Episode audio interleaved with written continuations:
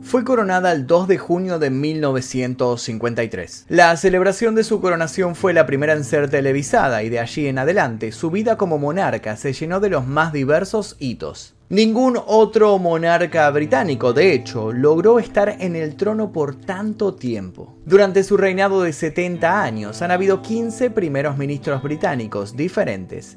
Vio pasar a 7 papas, ha tenido más de 30 corgis, realizó al menos 260 viajes oficiales al extranjero. Fue la monarca que apareció en el mayor número de monedas y fue personificada en aproximadamente 100 programas de televisión y películas. Hoy vamos a realizar un recorrido veloz por la extensa vida de quien, con sus 96 años y su rol, fue testigo de los cambios políticos y sociales que marcaron el mundo en el siglo XX. Nuestro camino nos va a llevar hasta el 8 de septiembre de 2022 el día que murió la reina Isabel II.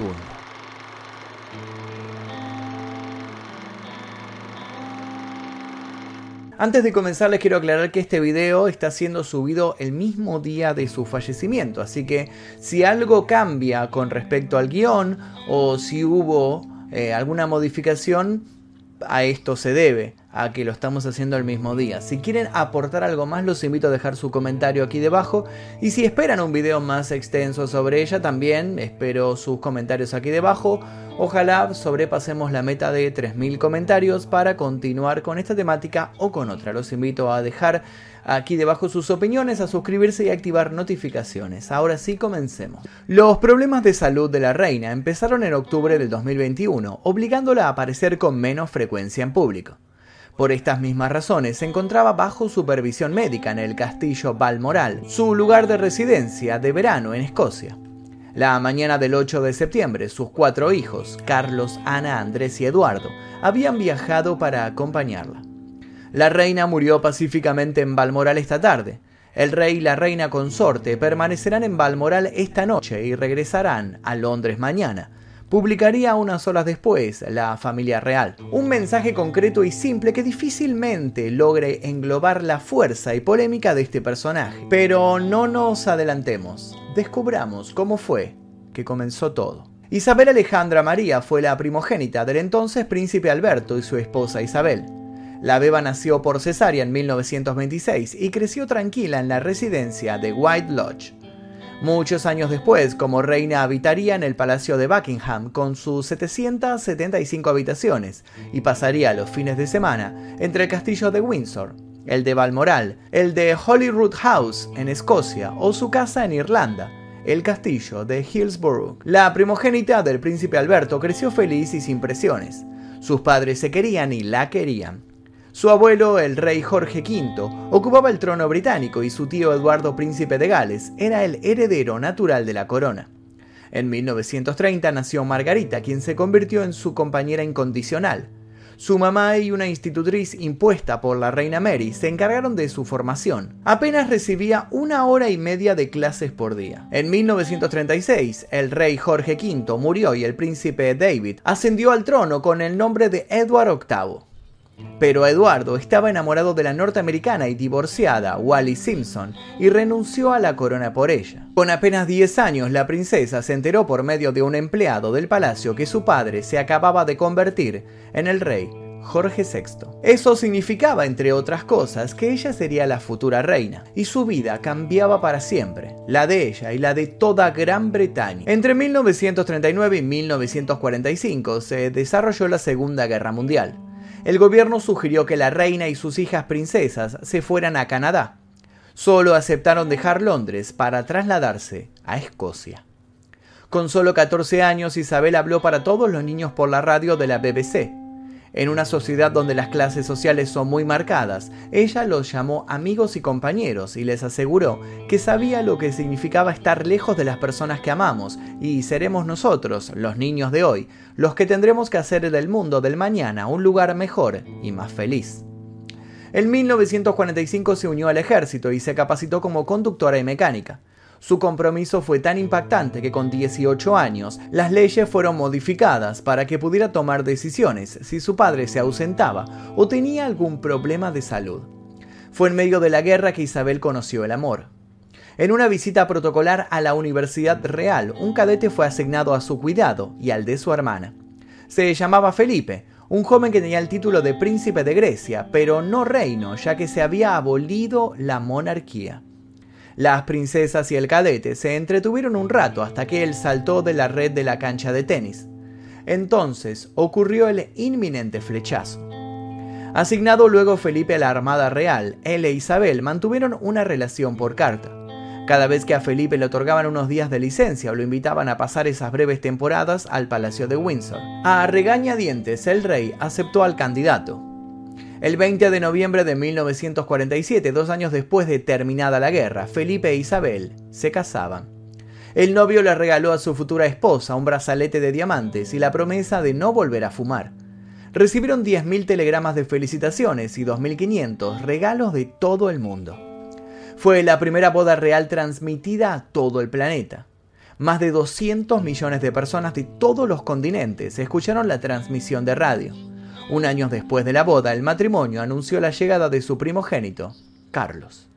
En 1949 Felipe fue enviado a Malta. El matrimonio se instaló en Villa Guardamangia. Vivían felices, sin embargo Felipe, de vez en cuando, mostraba que detrás de sus ademanes de caballero, era un hombre de temperamento complejo.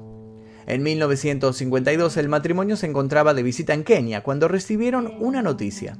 El rey Jorge VI había muerto.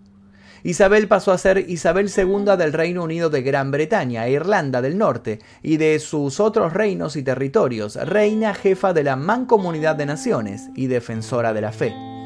Con su cargo se convirtió además en la dueña de todos los delfines, ballenas y esturiones, a tres millas de la costa del Reino Unido, y de todos los cisnes del Támesis. Recién coronada, Isabel debió realizar una larga gira protocolar. Reinó en 16 naciones, es decir, 139 millones de personas que viven en los países de la Commonwealth, entre ellos Canadá, Australia, las Bahamas, Belice y Nueva Zelanda. Durante su reinado fueron promulgadas 3.500 leyes en el Parlamento. La princesa que escribía largas cartas en papel se convirtió en una gran fan de la tecnología. En 1976, cuando Internet era una posibilidad pero no una realidad, mandó un correo electrónico por primera vez. En 1997 lanzó la web de la familia real. En 2011 hizo el primer streaming en directo en YouTube con la boda de Guillermo y Kate Middleton. Con la boda de Harry y Meghan Markle empleó una multiplataforma, Twitter, Facebook y YouTube presidió más de 600 ONG dentro del Reino Unido que abarcan desde el apoyo a jóvenes hasta la preservación del ambiente y la fauna. En su reinado confirió más de 404.500 galardones y honores y posó para 129 retratos oficiales. En un año promedio, la reina organizaba más de 50.000 banquetes, almuerzos, cenas, recepciones y fiestas en los jardines del Palacio de Buckingham. También fue anfitriona de más de 8.000 personas. Pionera del feminismo, organizó los primeros eventos solo para mujeres, llevados a cabo dentro del Palacio de Buckingham. Para el cargo de poeta oficial de la corte, aceptó a Carol Ann Duffy, la primera persona homosexual reconocida en ese puesto. En público se mostró con vestimentas coloridas para ser bien visible para las personas que asisten a los eventos públicos o esperan verla. Recibió regalos insólitos como un oso perezoso, un jaguar de Brasil o un castor de Canadá animales que se custodian en el Zoo de Londres. Fue la primera soberana británica que ante las críticas optó por pagar impuestos y abrió al público el Palacio de Buckingham.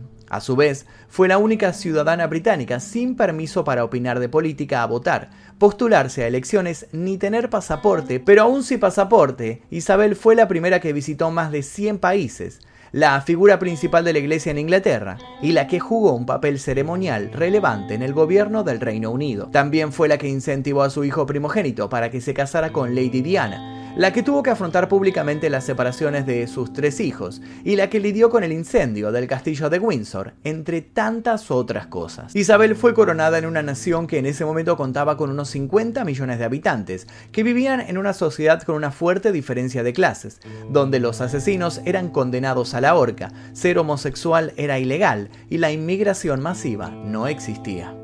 Si bien el país en el que murió Isabel no es el mismo en el que nació, su figura, algo fría y demasiado protocolar, es el emblema de lo invariable. El 83% de las personas que viven en el Reino Unido, de hecho, no han conocido a otro monarca. Hasta hoy, hoy la historia cambió.